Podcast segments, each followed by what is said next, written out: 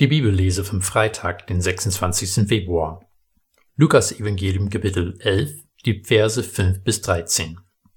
Dann sagte er zu ihnen, wenn einer von euch einen Freund hat und um Mitternacht zu ihm geht und sagt, Freund, leih mir drei Brote, denn einer meiner Freunde, der auf Reisen ist, ist zu mir gekommen und ich habe ihm nichts anzubieten.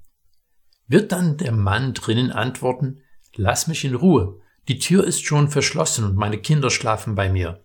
Ich kann nicht aufstehen und dir etwas geben. Ich sage euch, wenn er schon nicht deswegen aufsteht und ihm etwas gibt, weil er sein Freund ist, so wird er doch wegen seiner Zudringlichkeit aufstehen und ihm geben, was er braucht. Darum sage ich euch, bittet und es wird euch gegeben. Sucht und ihr werdet finden. Klopft an und es wird euch geöffnet. Denn wer bittet, der empfängt. Wer sucht, der findet. Und wer anklopft, dem wird geöffnet. Oder welcher Vater unter euch, den der Sohn um einen Fisch bittet, gibt ihm statt eines Fisches eine Schlange oder ein Skorpion, wenn er um ein Ei bittet. Wenn nun ihr, die ihr böse seid, euren Kindern gute Gaben zu geben wisst, wie viel mehr wird der Vater im Himmel den Heiligen Geist denen geben, die ihn bitten.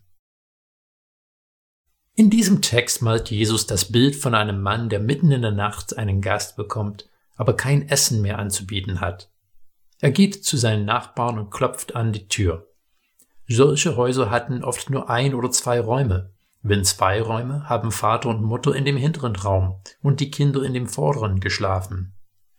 So oder so würde der Vater aufstehen müssen und die Tür aufmachen, um seinem Freund helfen zu können. Alles lärmende Tätigkeiten, die die restliche Familie wecken würden. Wenn du je stundenlang darauf hingearbeitet hast, dass ein Kind endlich einschläft, könntest du eine Zurückhaltung des Mannes gut verstehen. Aber Jesus stellt eine Reihe rhetorische Fragen. Er geht davon aus, dass der Mann die Bitte seines Freundes nicht ausschlagen wird, weil es sich gehört, jemandem in Not zu helfen, auch wenn es ihm selber einiges kostet. Gestern haben wir Lukas Version von dem Vater Unser betrachtet und jetzt fordert Jesus seine Jünger auf, und damit sind wir gemeint, konsequent zu beten. Wir sollen nicht nachgeben und wir sollen nicht aufhören. Es klingt ziemlich steil, wenn Jesus im Vers 10 sagt, denn wer bittet, der empfängt. Wer sucht, der findet. Und wer anklopft, dem wird geöffnet. Hast du immer alles bekommen, worum du gebetet hast? Ich auch nicht. Aber Jesus fordert uns auf, bleib dran. Wir fragen uns vielleicht, warum soll ich weiter darum beten, wenn ich es sowieso nicht bekomme? Augustinus ist einer der größten Namen der Kirchengeschichte und es heißt, dass seine Mutter 20 Jahre lang dafür gebetet hat, dass er Christ wird, bevor das passiert ist.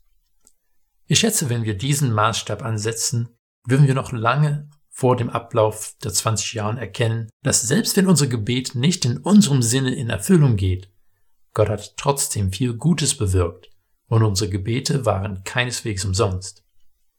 Das Ziel des Gebets ist letztlich nicht, dass wir Gott überzeugen, dass wir Recht haben, sondern dass unsere Herzen immer mehr nach ihm ausgerichtet werden.